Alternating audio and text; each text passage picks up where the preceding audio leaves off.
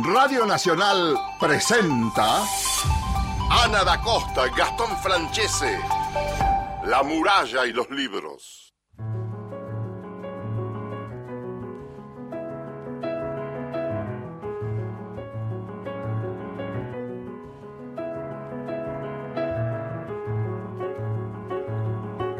Hola, ¿qué tal? ¿Cómo están? Muy buenos días, bienvenidos. Como todos los sábados a las 7 de la mañana por AM870 Nacional, nuestra querida Radio Nacional, haciendo la muralla de los libros. Mi nombre es Ana da Costa y me acompaña como siempre Gastón Francese. Hola Gastón, ¿cómo andas? Buen día. ¿Qué tal? Buen día, 7 horas, 1 minuto, 21 grados 6 en la ciudad de Buenos Aires.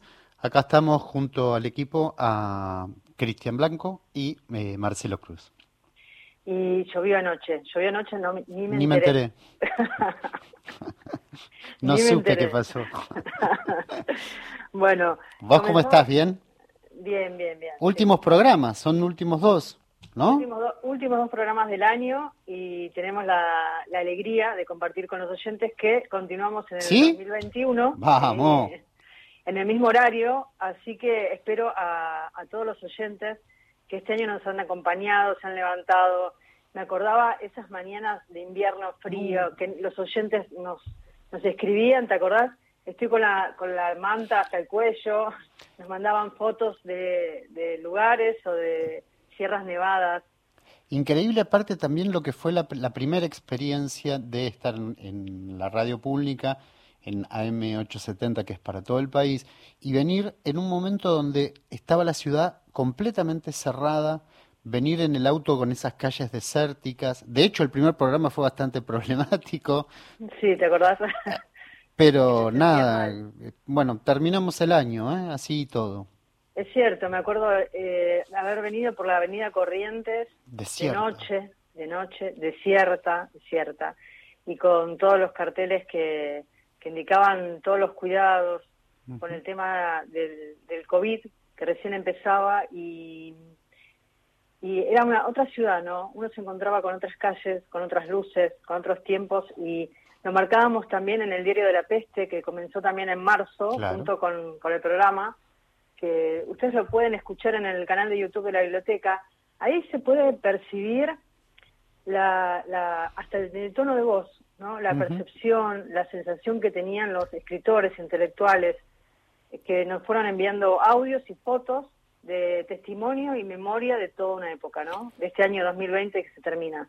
Y recordamos, a seguir cuidándose hasta que venga la vacuna. Hay que seguir manteniendo distancia, usar el barbijo, esas cosas que son mínimas, lavarnos las manos, porque no pasó, aunque estemos más relajados, aunque ya estemos hasta incluso habituados a cuidarnos.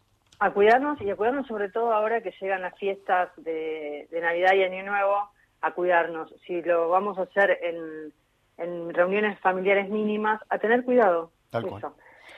Bueno, ¿qué es- tenemos? Estuvimos hablando ayer con, con Mercedes Halfon. Hacía mucho tiempo que yo la quería entrevistar, desde que había visto la película Las poetas visitan a Juana Vignosi, que Juana Vignosi dejó un gran testamento y entre en- una de las de las personas que ella eligió como albacea de su obra, para el cuidado de su obra, de sus manuscritos, de su archivo personal, es Mercedes Halfon.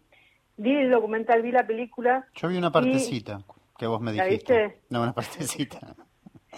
Y después eh, tiene dos, dos libros publicados, que uno tengo muchísimas ganas de leerlo, que mm, Constanza de Entropía nos va a Sí, enviar. sí, sí, me dijo que ya lo tengo que ir a buscar yo, así que quédate tranquila. Bueno, entonces ese libro nos queda pendiente, que es El trabajo de los ojos. El trabajo de los ojos es justo, ahí sí tiene que ver con algo como muy personal, ¿no? De Mercedes, porque tiene que ver con, con el tema que ella eh, tuvo estrabismo y, y ahí ella narra de alguna forma el oficio de mirar. Mira qué interesante. Entonces me interesa esa, Mm. esa lectura, esa mirada de ella, de qué manera con un tema físico lo vincula a, de qué a- a narrar de qué modo miramos. Tal cual, tal cual. Y, y bueno, y después viene con este libro que le salió publicado hace muy poco, Diario Pinchado. Se han escrito muchos libros de, de viajes, de diarios. Es un género em, que a su vez mezcla otros géneros, pero es un género que me interesa. De hecho, conversamos con ella en principio de esto, pero también hablaste de este trabajo de, la, de la poeta y, de la película, pero en la segunda parte. Así es. ¿Te parece que la compartimos ahora? Vamos a escuchar entonces la primera parte de nuestra entrevista. Dale. Estamos con Mercedes Halfon, periodista cultural, crítica de teatro, poeta, escritora. También debutó hace muy poco como directora de cine, así que vamos a hablar en principio de, los últimos trabajos. ¿Cómo estás, Mercedes? Un placer. Muchas gracias por la invitación. Bueno, gracias a vos porque quisimos hacer un, pequeño recorrido por eh, las poetas visitan a Juana Vignosi, que tiene mucho que ver con, tu vida personal, ¿no? Como también en algún punto el, diario pinchado también, ahí como una especie de, de caminos cruzados, porque uno piensa eh, en algo de esta subjetividad, ¿no? que es sobre el punto de vista que aparece en tu primer libro, y de alguna forma vuelve a resonar en Diario Pinchado. Uno piensa en lo que significa un diario, y vos de hecho en el libro citás varios diarios de escritores en, el contexto de, este viaje a Berlín que hace la narradora, y también uno piensa en esta confusión que se puede pensar en este registro de género, ¿no? cuando uno escribe y uno lee un diario de viaje. ¿Cuál es tu reflexión y cuál es tu mirada acerca de esto?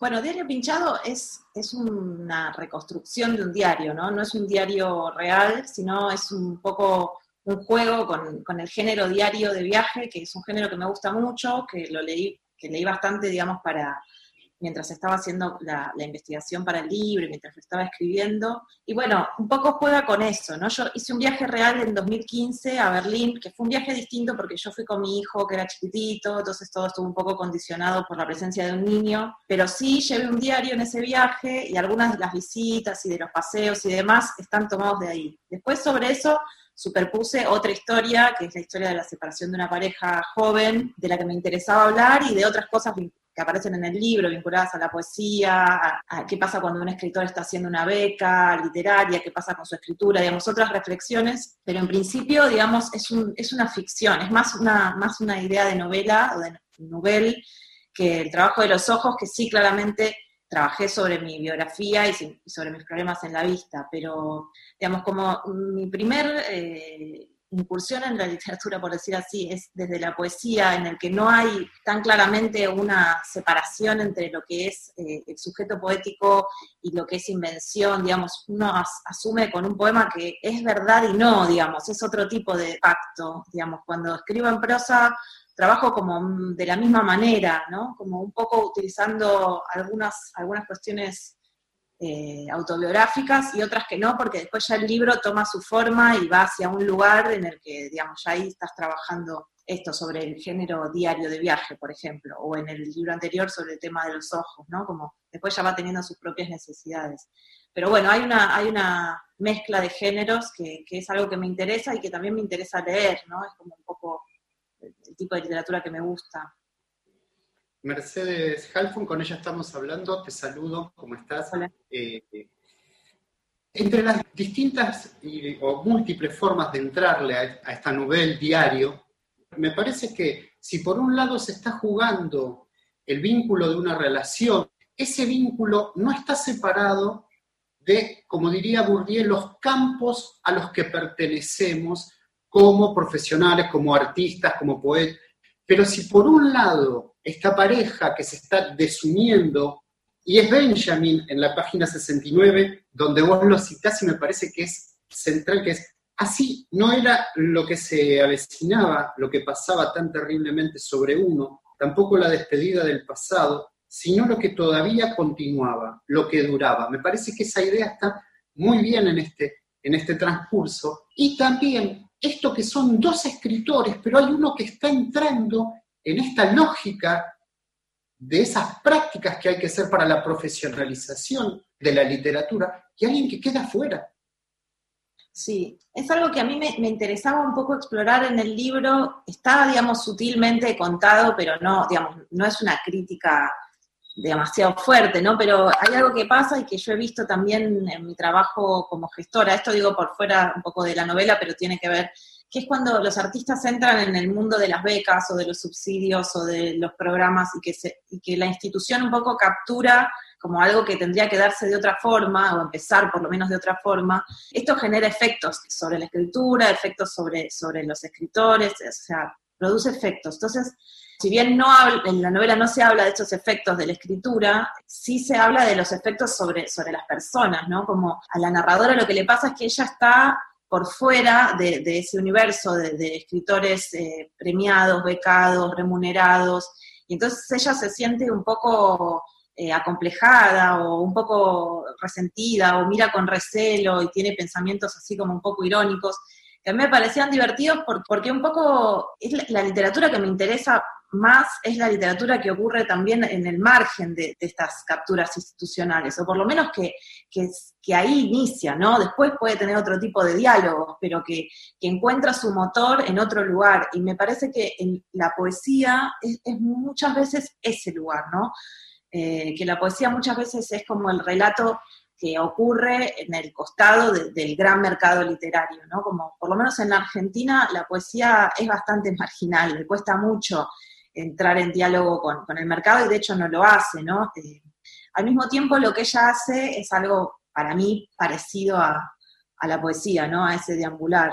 Me parece que lo que vos decís, esta sensación de la afuera, hay como muchas lecturas dentro de la novela, porque uno puede pensar en el tema del idioma, que hasta la narradora dice que le cambian los gestos de él cuando habla en alemán, y uno piensa en, en cuánto eh, nos adaptamos, en cuánto nos modifica estar en otro país donde no, no entendemos el idioma, no entendemos la idiosincrasia del lugar, pero a la vez me parece a mí que la narradora nos lleva por un camino como muy interno, porque es quien se pregunta cómo escriben los, los poetas en Berlín, cuán latinoamericanos son escribiendo en Berlín, desde qué lugar. Me parece que hay una indagación que tiene que ver con esta frase inicial que dice estar en las nubes. El estado etéreo y vaporoso, ser una nube, debería eh, decir la frase ser una nube, ¿no? Entonces me da la sensación como que esta narradora está en esa nube, ¿no? Como que permanece en esa nube, orientada, desorientada, con este kit que recibe apenas llega a Berlín, que le da a su novio, donde es un kit que está preparada como para expulsarla de alguna manera. Y me da la, impresión que esta narradora va contando también en este viaje es un viaje interior, ¿no?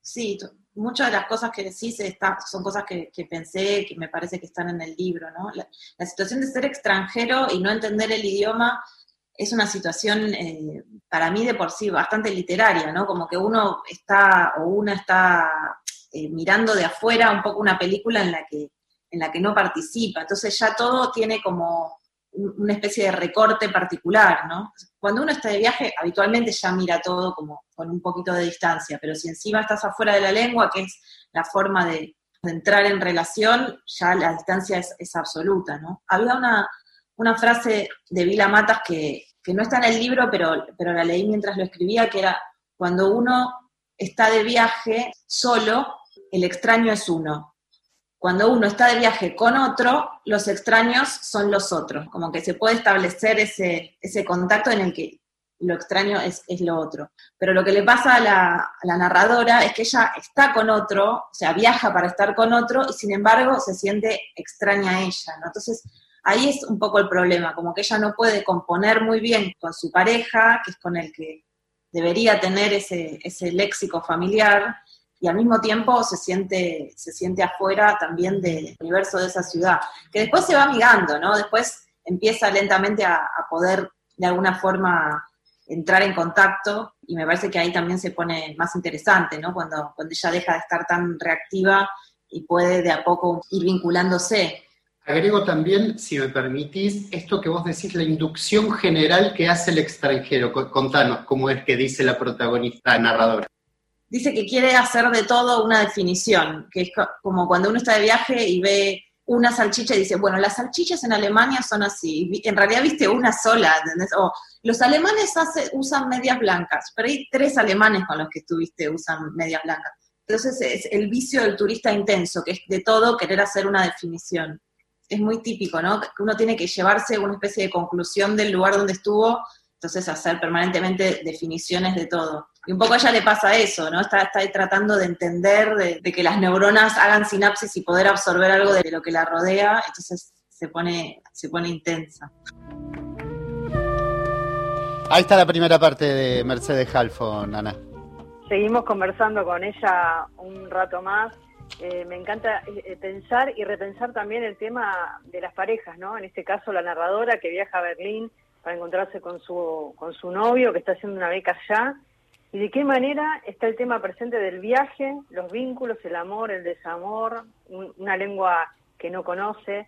Me encanta indagar por ahí. Así que bueno, invitamos a los oyentes a que llamen últimos programas del año. ¿A qué teléfono, Gastón? WhatsApp, la línea WhatsApp 1165 84 0870. Y si nos quieren dejar un mensaje, saludarnos, un poema, un texto, eh, nada, saludos al 0810-222-0870, ahí nos deja, tienen 30 segundos para hablar con nosotros. Bueno, nos vamos ahora a la música, Jorge Drexler, el tiempo está después.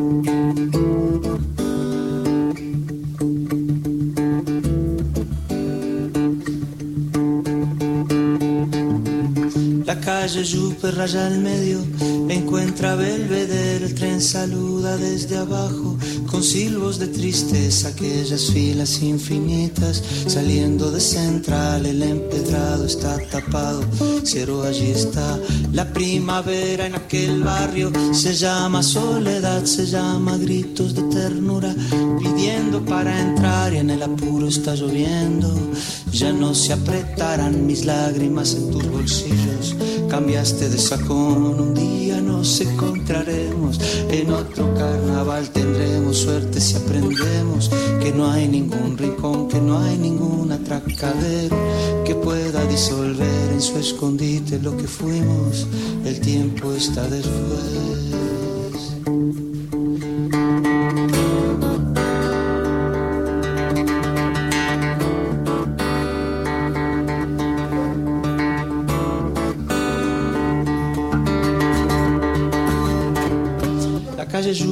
Raya al encuentra Belvedere, el tren saluda desde abajo, con silbos de tristeza, aquellas filas infinitas, saliendo de central, era empedrado, está tapado, pero allí está la primavera en aquel barrio, se llama soledad, se llama gritos de ternura, pidiendo para entrar y en el apuro está lloviendo, ya no se apretarán ni lágrimas, tus bolsillos cambiaste de saco un día nos encontraremos, en otro carnaval tendremos suerte si aprendemos que no hay ningún rincón, que no hay ningún atracadero que pueda disolver en su escondite lo que fuimos, el tiempo está después.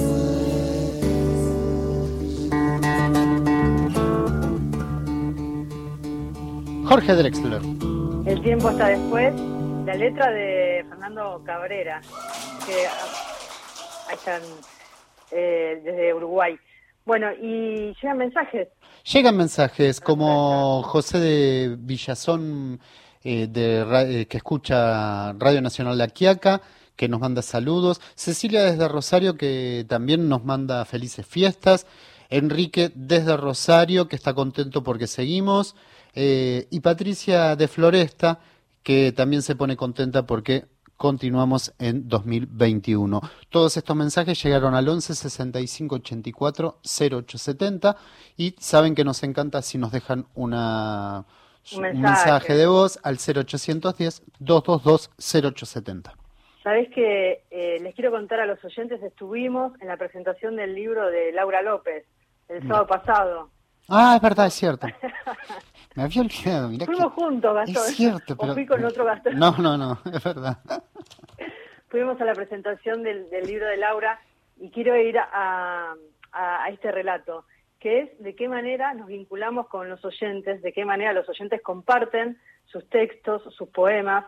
Ella llamó por teléfono al programa me trajo un libro para cada uno a casa y, participó del programa y nosotros después fuimos a la presentación. Me gustan estos cruces donde la literatura, la poesía, la narración, las voces de, quienes escriben también forman parte de, nuestra familia, de nuestra comunidad de la muralla de los libros. Y si todo va como queremos, dentro de prontito vamos a poder hacer autores por autores en vivo y todas esas cosas que nos gustan tanto también, ¿no?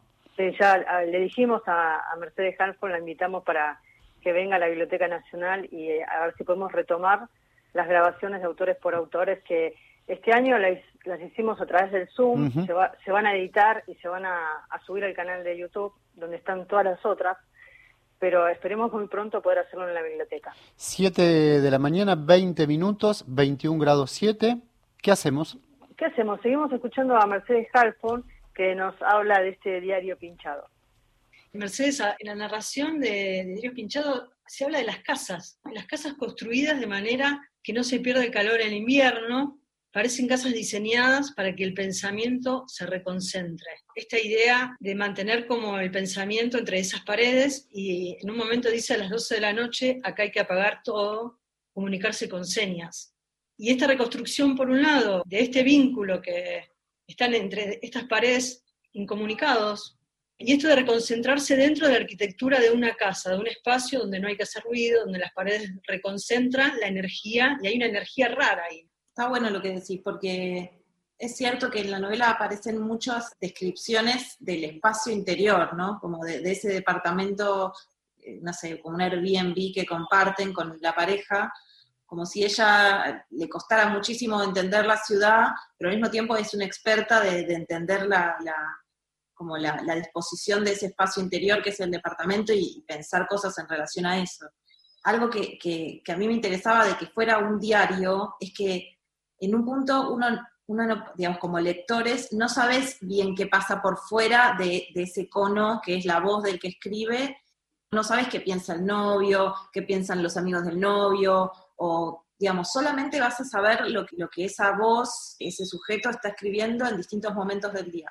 Entonces, esa intimidad que la narradora tiene y que uno puede adquirir leyendo, digamos, ese libro de, lo que esa, esa, persona siente o piensa en distintos momentos del día, me parece que también tiene como un correlato con, con esa relación con el espacio, ¿no? Como que ella le cuesta mucho salir afuera y, hace como estos pequeños análisis, como las ventanas, tienen doble ventana, ¿no? Tienen una ventana, hay como una especie de phaser y hay otra ventana, que eso es para que no, no se pierda el calor, entonces ella dice, pero ¿y entonces cómo se ventila una casa, no piensa eso, o, mira el edredón y dice, pero no usan sábanas, solamente usan edredón, entonces acá solamente puede hacer mucho frío, no, no se puede uno tapar solo con la sábana. Bueno, eso va como generando como el turista intenso, pero del propio departamento. Y es eso, ¿no? Es un, es un libro que trabaja mucho con la intimidad de este personaje en distintos momentos del día, con momentos de, de cierta, de momentos de confusión, ¿no? Escribe una cosa a la noche y por ahí a la mañana ya no la ve tan bien, o, va cambiando de, pensamientos, no hay nada muy definitivo, no hay, no hay una gran certeza, ¿no? Algo de eso me parece. En relación también a lo que decía Gastón antes de, la frase de Benjamin, ¿no? Como que es un libro que no es lo que todavía dura, ¿viste? No hay, no hay grandes definiciones, ni grandes gestos, ni grandes peleas, sino como que es una pequeña, es como una transición que el personaje va dejando registrado en, en su diario. Me parece también que hay un punto en que no se acostumbra o no se quiere quedar en un lugar de comodidad, ¿no? Porque dice, cuando estamos sumidos en la oscuridad, la vista se acostumbra. Algo le hace ruido, algo la incomoda, ¿no? En el vínculo hay un lugar de incomodidad, me da la sensación como que hay una búsqueda desde ese lugar, en este personaje que parece tan perdida, tan perdida, pero a la vez no. Sí, sí, sí, hay como un movimiento, hay un movimiento. Por eso también es una novela, es como un diario de viaje, ¿no? Porque realmente ella está en otro lugar y va haciendo ese, ese camino que, quizás no es muy aventurero, no está llena de, subidas a montañas o cosas extrañas, pero, pero bueno, estos pequeños movimientos que vos decís, ¿no? De, bueno, no encuentra, no está componiendo bien, no está llevándose bien con su pareja, entonces tiene que salir, se da cuenta que él no la va a acompañar, entonces esa salida tiene que ser sola y, entonces, bueno, no se quiere tomar un medio de transporte, pero bueno, caminando sí, entonces saber a dónde se puede ir caminando, como que va tratando de forzar un poquito sus límites y, ir produciendo algún tipo de movimiento, ¿no? Que, me parece que pasa por ahí un poco la, acción de la novela, ¿no? Esos pequeños descubrimientos. y, mira, y me sumo y la, cito a ella y cito y aprovecho y me monto en una cita que me pasó Ana, esto te lo cuento a Mercedes y le contamos a todos, que cuando Ana me dice vamos a entrevistar a Mercedes, me manda una frase que es, pero mucho más difícil, que la distancia es la cercanía. Pero en la página 96 es él el que le va a decir en un mail, te excusaste por tu falta de atención en estos días esgrimiendo la problemática de la presencia. Hay en esos pequeños, en estas que están diciendo ustedes, en estas pequeñas cosas también aparece este plano que es tan complejo, que es la presencia en la misma ciudad, en la misma casa. Sí, sí, sí, sí. Sí, está todo el tema, digamos, de, la relación de esa pareja, que, que, uno puede leer solamente la parte de ella, ¿no? La parte de él no sabemos, solamente esos mails en los que un poco eh, uno podría decir, bueno, lo entendemos un poco, estaba con muchas cosas, ella llegó con todo el ímpetu y él estaba en otra, está bien, tiene, tiene sus motivos, ¿no? Pero toda esa zona de, tan triste de, la separación de una pareja, cuando, cuando se empieza a volver un poco opaca la comunicación y ya no hay, digamos, no, no hay forma de, ir reparando, ¿no? Esa es como la parte más, para mí, más triste o, más, qué sé yo, sí, la historia del desamor, que no es lo que menos nos gusta en los relatos, ¿no? Las historias de amor que terminan mal. Pero bueno, un poco, un poco pasa eso, es una pareja que, se va disolviendo. Mercedes, ¿cómo pensaste con Laura Citarella la idea de la película, Las poetas visitan a Juana Vignosi? Me parece de una amorosidad total con, con la obra de Juana Vignosi y pienso en de qué manera uno piensa en, el rescate, ¿no? Estamos haciendo en la biblioteca un ciclo que se llama Las omisiones y pienso en los autores omitidos y pienso en, el rescate también, ¿no? En una autora tremenda como es Juana Vignosi, en la obra, en la vida y de qué manera tan amorosa fue contada en el documental. Me gustaría que cuentes un poco cómo fue pensado porque parece un documental donde está la amorosidad de muchos amigos. Bueno, qué lindo lo que decís la película se empezó a filmar, digamos, ni bien yo me enteré que había heredado la obra de Juana Vignosi. O sea, Juana Vignosi, para los que no lo conocen, es una poeta argentina de la generación del 60, ¿no? Como contemporánea de Juan Gelman, eh, una poeta muy importante que, que, fue muy importante en los 60, vinculada al Partido Comunista, ¿no? Muy, muy combativa y, muy, muy buena su poesía, muy divertida, muy interesante, que se puede leer hoy por hoy perfectamente, una poesía a la que no le pasó el tiempo. Vivió mucho tiempo en España, 30 años, más o menos un poquito antes de la dictadura, pero después se, tuvo que quedar allá y volvió en el 2015. Y ahí se vinculó con muchos jóvenes. Una poeta que se vinculó con muchos jóvenes, yo la conocí en el 2010 creo, que le hice una nota para Página 12, para Radar, nos hicimos amigas, eh, en algún momento hablamos de armar la obra reunida de ella, que, era un pedido de Adrián Hidalgo. Juana empezó a estar mal de salud y falleció en 2015, y ahí dejó un testamento donde nos dejaba a distintos poetas y distintos amigos distintas cosas. Eh, yo heredé su obra literaria. Entonces, en el momento en que me enteré, de alguna forma, eh, bueno, empezamos a ir a su casa porque había que desarmarla, había que, ella había dejado anotado que había cosas que iban para Caritas, otras que iban para determinados amigos, y un poco, digo, gestionando lo que es una vida cuando se va, que, digamos, lo hemos vivido de forma personal, pero de pronto esto nos tocó así, nos vino eh, eh, esta responsabilidad y esta cuestión. Y ahí empezamos a filmar, un poco sin demasiada idea, ¿no? Como yo le pedí a Laura Citarella, que, que es una directora que ya tenía varias películas filmadas del Pampero Cine, que me diera una mano porque quería registrar la casa porque se iba a vender y, todos esos objetos. Juana tenía sillones con forma de elefante, ¿no? Como cosas muy excéntricas, cuadros, obra original que ella había comprado en su viajes. Y, así empezamos a filmar y de a poco eso fue creciendo. Dijimos, bueno, hagamos algunas entrevistas. Entonces hicimos algunas entrevistas. Bueno, filmamos en su barrio, fuimos a su barrio. Y y de pronto eh, nos empezamos a hacer algunas preguntas como, bueno, pero ¿cómo filmar realmente la poesía de alguien? ¿De qué manera tiene que aparecer la poesía? ¿O ¿Cuál es la relación entre, entre el cine y la poesía? Empezamos a hacernos algunas preguntas. Era la primera vez que yo hacía una película y a la vez las chicas, ¿no? Laura Citarella y todo el equipo, que fuimos un equipo de mujeres fundamentalmente, que hicimos la película, estaban acercándose a la poesía y a la poesía de Juan, entonces fue muy, muy interesante para, para las, dos, las dos patas, digamos, el intercambio, ¿no? Y estuvimos como tres años haciéndola, eh, y la película tiene una forma muy, muy ensayística, porque no, no es que teníamos una idea, escribimos un guion y lo filmamos. Fuimos filmando y al mismo tiempo pensando sobre Juana, sobre qué se hace cuando se hereda una obra literaria, que, que es, un, es, una situación muy particular, ¿no? Eh, convertirse en albacea. Para mí es una responsabilidad. En ese momento directamente yo no, no, sabía qué hacer, estaba muy sobrepasada por la situación. Lentamente fui armando. Nosotros ahora trabajamos con un archivo, estoy armando, consolidando el archivo de sus papeles, pero todo eso llevó varios años entenderlo y paralelamente fuimos filmando la película que se estrenó en 2019 en el Festival de Mar del Plata, que ganamos un premio, mejor, director, o sea, director era, pero bueno, éramos dos mujeres, pero era mejor director. Y después, eh, este año hizo un recorrido rarísimo por la pandemia, ¿no? Festivales virtuales, ¿no? Porque no, no se pudieron hacer presenciales. Pero nada, está, todavía está circulando y, soñamos que en algún momento vamos a poder hacer un estreno con, con público, ¿no? Mercedes, eh, me gustaría terminar la entrevista con la lectura de de diario pinchado, algún fragmento que tengas ganas de compartir. Jueves 30 de abril. En este momento estoy en ninguna parte, aunque hay una frase, estar en las nubes, que considera este lugar una residencia posible. Ahora que las tengo al lado y las observo desde hace casi 12 horas, pienso que lo definido no es un espacio, sino una sensación del cuerpo, el estado etéreo y vaporoso asimilable al aspecto de las nubes. Ser una nube debería ser la frase, es una sugerencia que se me ocurre. Dejo mis meditaciones porque se acerca el momento de llegar. Hay que ponerse el cinturón y sostenerse en el corcoveo del avión cuando abandona su zona de confort y baja. Azorada por la costumbre de los argentinos de aplaudir en el aterrizaje. No entiendo ese modo de exteriorizar sus miedos y alegrías. No entiendo qué les transmite la idea de un destino. Mi incertidumbre no logra disiparse cuando las ruedas tocan tierra extranjera. Mientras espero que abran las compuertas para salir, chequeo la lista que hice en Buenos Aires.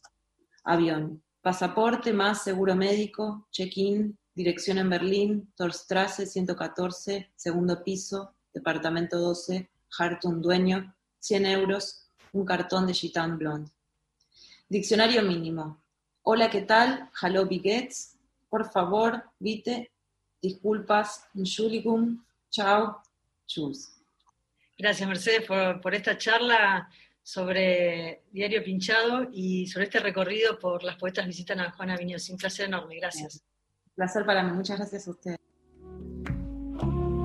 Ahí estaba. Qué linda entrevista compartimos ayer con Mercedes Halfon.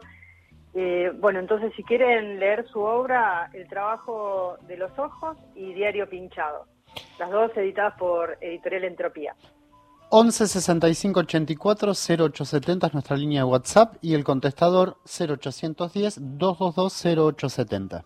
Nos llaman, nos cuentan sobre el libro, sobre si tienen algún texto, sobre un saludo de fin de año, lo que tengan ganas. Vamos a la tanda y enseguida continuamos.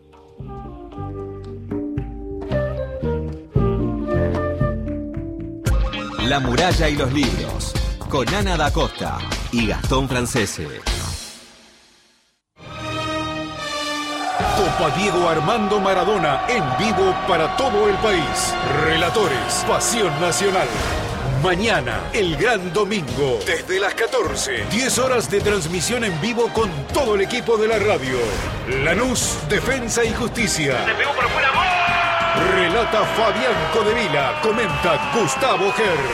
Independiente Boca. Relata Jorge Arcapalo. Comentan Alejandro Apo y Santiago Lucía. Huracán River. Relata Jorge Godoy. Comenta Alejandro Fabri. Relatores. Pasión Nacional. El fútbol se vive en la radio pública. Está Pablo Milanes? Por favor, respeto. Bueno, Pablo, te amo. Queremos mi hermano, te quiero mucho. La clave, Fena de la Mayora. Muchas gracias, mi hermano. Te abrazo, mi amor, por siempre para ti. Qué sorpresa que te dimos, Pablo. ¿eh? Dios mío, lo que menos yo esperaba en la vida. Sábados, desde las 17. Vito dice que yo le salvé la vida. ¿Cuántas veces no ha salvado él el ánimo y la tristeza que a veces he sentido yo? Por Nacional, la radio pública. ¿Sabías que a través de la atención virtual de ANSES puedes iniciar los trámites de jubilación, solicitar asignaciones familiares y actualizar tus datos sin salir de tu casa? Ahora con la atención virtual, hacer tus trámites online es más ágil, simple y seguro. Ingresa desde tu celular, computadora o tablet en www.anses.gov.ar. ANSES. Argentina Unida. Argentina Presidencia. Ahora, Nacional. En todo el país. 7 de la mañana, 35 minutos. País de la Navidad Pueblera. Hay muchas Navidades en nuestra tierra. Navidades patagónicas y Navidades frías. Navidades en nuestra cordillera y Navidades en los ríos.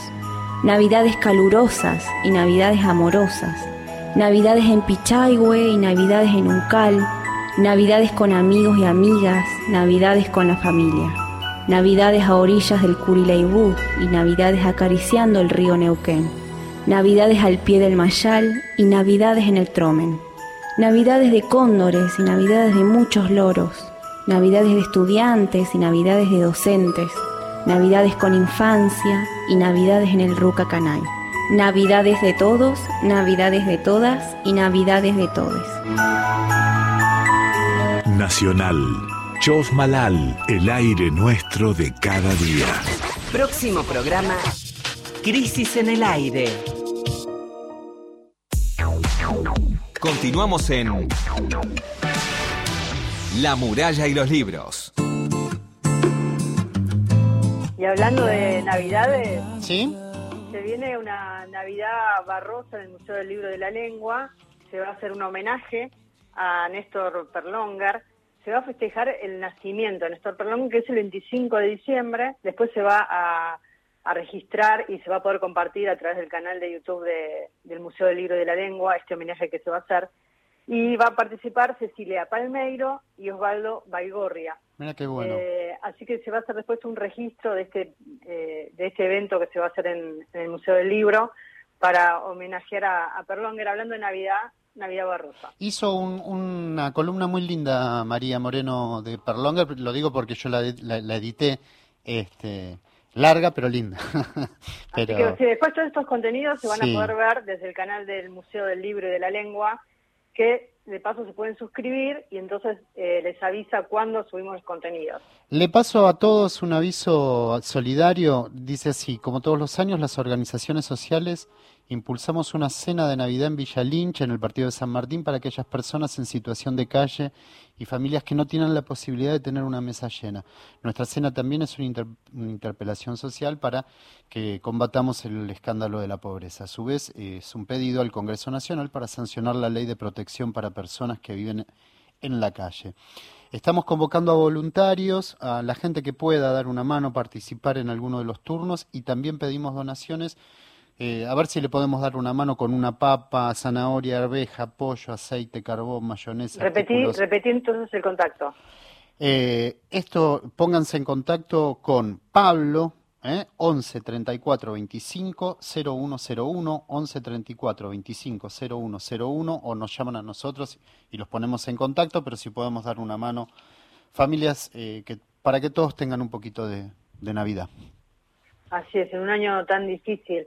Eh, les quería contar que la nave de los sueños, que este año ha compartido todas sus proyecciones y charlas con directores, con productores a través del canal de YouTube de la Biblioteca Nacional, cierra el año este martes 22 de diciembre con la película documental Sola en Purmamarca de Carolina Zarzoso Paolini. Ajá. Eh, la cultura de Purmamarca, ahí en Jujuy, qué lindo que es Purmamarca, me encanta. Una pequeña localidad del noroeste argentino, se da a conocer a través de la historia de eh, Barbarita Cruz, una de sus más antiguas habitantes, y en condiciones adversas ella dedicó su vida a revalorizar las tradiciones y a reivindicar ser colla. Enseñó a pintar, a modelar con arcilla, escribió y cantó numerosas coplas, eh, refugió en su hogar a grandes artistas y siempre se caracterizó por hacer de la libertad su filosofía de vida. Sola en Purmamarca, el próximo martes a las 19 horas en el canal de YouTube de la biblioteca. Muy bien, vamos, ¿te parece un, escuchar un poquito de música o tenés una noticia más? Tengo una gran noticia, Gastón, que ayer se colgó en la página web de la Biblioteca Nacional las lecturas de Manuel Belgrano. Ah, qué bueno. Y es una gran noticia porque la biblioteca presenta este catálogo sobre Manuel Belgrano en este año belgraniano, en el que se cumplen 250 años del nacimiento de, Manuel Belgrano y 200 de su muerte. Y quiero contar esto brevemente. Mira, en, en, dos remesas que fueron entregadas a fines de 1810 y a fines de 1811, Belgrano dona a la recién creada Biblioteca Pública de Buenos Aires gran parte de los libros que componían su biblioteca personal. Y ahí, en, esa donación, es un lote de 87 títulos en 167 volúmenes que revelan sus intereses, su pensamiento y que aún hoy pueden ser consultados. Eh, el conjunto reúne obras sobre literatura, historia, filosofía, geografía, viajes, bueno, la, parte de esta gran obra, eh, gran parte de los libros están en español y en francés, hay algunos en otros idiomas, pero lo que quiero destacar, este es un trabajo de investigación histórica que hizo Roberto Casaza, que es investigador de la Dirección de Investigaciones de la Biblioteca Nacional. Lo quiero destacar porque habla de nuestra historia, habla de nuestra patria, ¿no? Y estos libros que fueron donados a la Biblioteca Nacional eran lecturas de Manuel Belgrano. Me encanta. Estaría bueno ver si podemos hacer algo el próximo sábado. El próximo sábado lo tenemos a Roberto Casasa hablando sobre estos libros que Manuel Belgrano donó a la Biblioteca Nacional. Y pueden consultar el catálogo que está online en la página web de la Biblioteca Nacional. Vamos a la música, escuchamos, a la, escuchamos un tema musical y ya estamos. Si te veo amor del otro lado, no voy a dudar. Todo lo que veo, más todo lo que siento. Si te veo amor del otro lado, yo voy a cruzar. Todo lo que tengo es todo lo que intento. Un carnaval, un río bravo, una calle en contramano, un hospital abandonado, la oscuridad. De corazón yo voy andando de tu mano.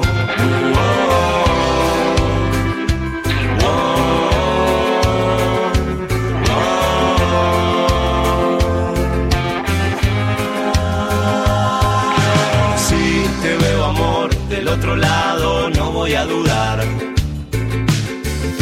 Que veo, más todo lo que siento si te veo amor del otro lado, yo voy a cruzar. Todo lo que tengo es todo lo que intento. Un temporal, un circo malo, una playa sin verano en espiral. Abandonado la claridad, de corazón yo voy andando de tu mano.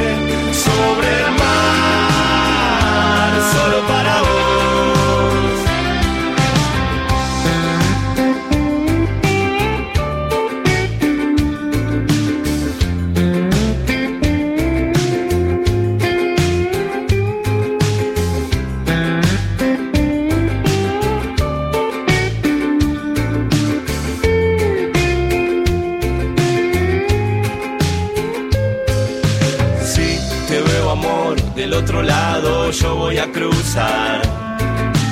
Todo lo que tengo es todo lo que intento. Un carnaval, un río bravo, una calle en contramano, un hospital abandonado, la oscuridad. De corazón yo voy andando de tu mano. Oh.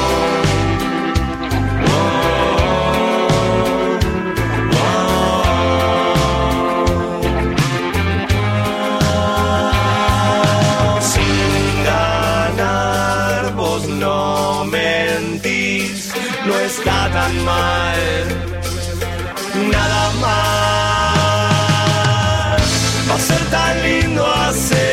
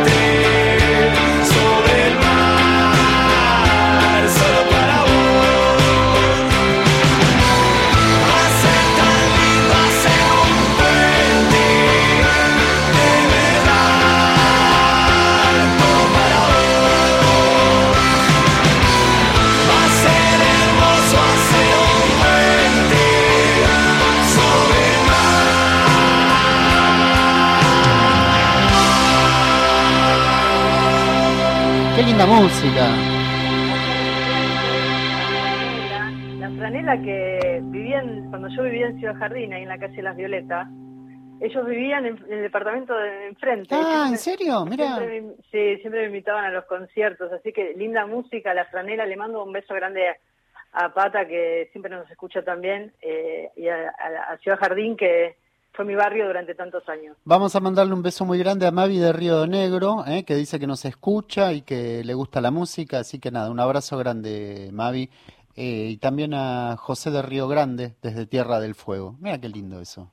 Bueno, gracias a todos por los mensajes. ¿Se pueden comunicar a qué teléfonos? 11 65 84 0870 es nuestra línea de WhatsApp y el contestador es 0810 222 0870. Vamos a la poesía. Vamos con poesía. Alfonsina Storni. Siempre estás como ausente de la tarde. Raúl González Tuñón. Llora, llora, Brutabú. Enrique Banks. Alejandra Pizarro. Hilario Casume. He soñado que tu dama Juana está crecida. Horacio Castillo. Leopoldo Lugones.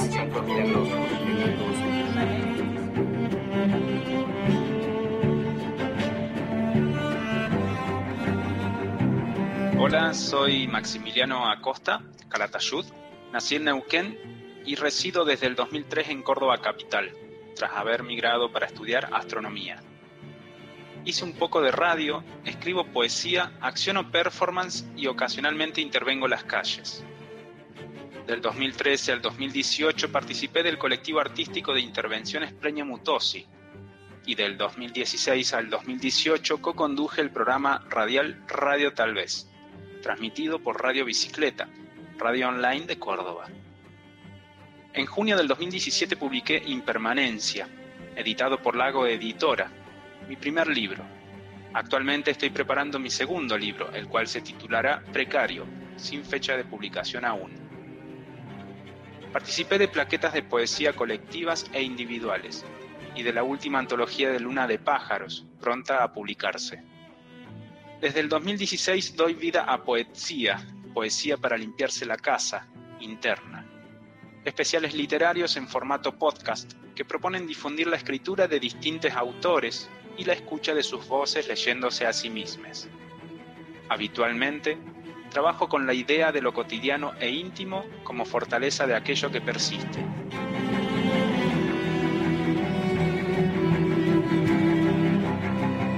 Aquí un par de textos, inéditos aún, que estarán incluidos en mi segundo libro. La gente se acordará de nosotros por la música que escuchamos o por las cosas que salen de nuestras bocas. Si desaparecer quiere decir seguir, entonces esas voces permanecen de alguna manera que no quiero entender. ¿Dónde se guardan esas cosas que son de los demás? ¿Hasta qué punto somos este suave y frágil artefacto que retiene sonidos? Camino por la vereda rumbo al mercado norte. Una rama crece lejos de su tronco. Su búsqueda raspa mi frente, casi culmina en mi ojo. Evidentemente manifiesta formas de prevalecer.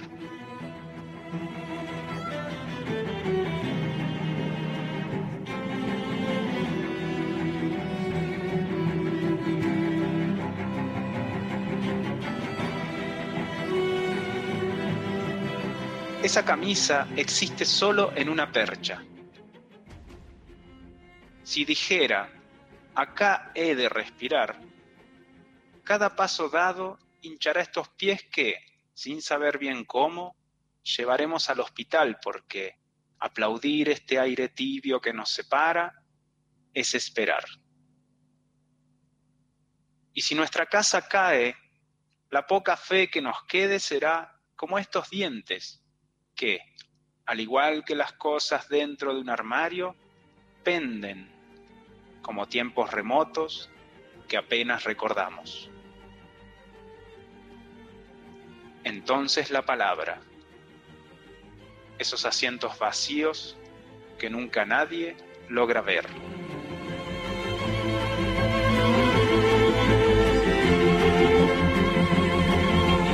Ahí estaba nuestro poeta Maximiliano Acosta, ¿eh? desde Neuquino en Córdoba. Emigrado en Córdoba. Me gusta la participación de los oyentes a través de, la poesía porque también es una manera de conocerlos. Y este año han pasado muchísimos, pero muchísimos escritores y poetas de todo el país. Así es. Eh, mira, nos saludan eh, buena Ana Gastón, qué alegría, qué linda noticia que la muralla siga. Nada, estamos, la verdad que nosotros también estamos muy contentos, ¿no, Ana? De que, lee, lee el mensaje No, dice cosas lindas. lee el mensaje completo, dale. No, no, no. Seguimos haciendo comunidad en torno a la palabra, la escucha, el diálogo con afecto. Un gran abrazo. Mariana desde Rosario. Gracias, Mariana. Gracias a todos los oyentes. Hay muchos oyentes que nos escriben o que nos llaman, muchos otros que no, que son silenciosos y a todos ellos quiero agradecerles porque este año eh, realmente ha sido un año muy difícil para todos y eh, han sido una, una, gran compañía para nosotros estar tan temprano hablando de libros, hablando de la Biblioteca Nacional, hablando de los contenidos que a lo largo del año de alguna forma pudimos transformar, pudimos adaptar a, las, a las, distintas plataformas, como fue el canal de, de, YouTube, o uno piensa en, en, los contenidos que se subieron también a, a Spotify, con los podcasts de los 100 años de la radio, las columnas de María Moreno. Pienso en, la apertura también del canal de YouTube del Museo del Libro, eh, con sus propios contenidos, como Lenguas Vivas, para hablar de, nuestra lengua, ¿no? las distintas lenguas que se hablan en, todo el territorio nacional. Entonces creo que de alguna forma todo lo que ha pasado en la Biblioteca Nacional ha estado, ha estado de otro modo, pero ha estado. Eduardo y a Cristina les mandamos un beso muy grande. Sabes, desde Ramos Mejía nos escriben, también están contentos que volvemos el próximo programa. Eh, soy Elvio Sanasi de Ramallo, mira qué lindo, le gusta el programa, felicitaciones y saludos. Nada, estamos muy contentos, la verdad que fue un año muy, muy difícil, muy complejo. Yo la, semana que viene sí voy a decir unas palabras con respecto a vos y al equipo que vos eh, encabezaste, porque sí me parece que vale la pena detenerse en eso, porque fue un año muy complejo.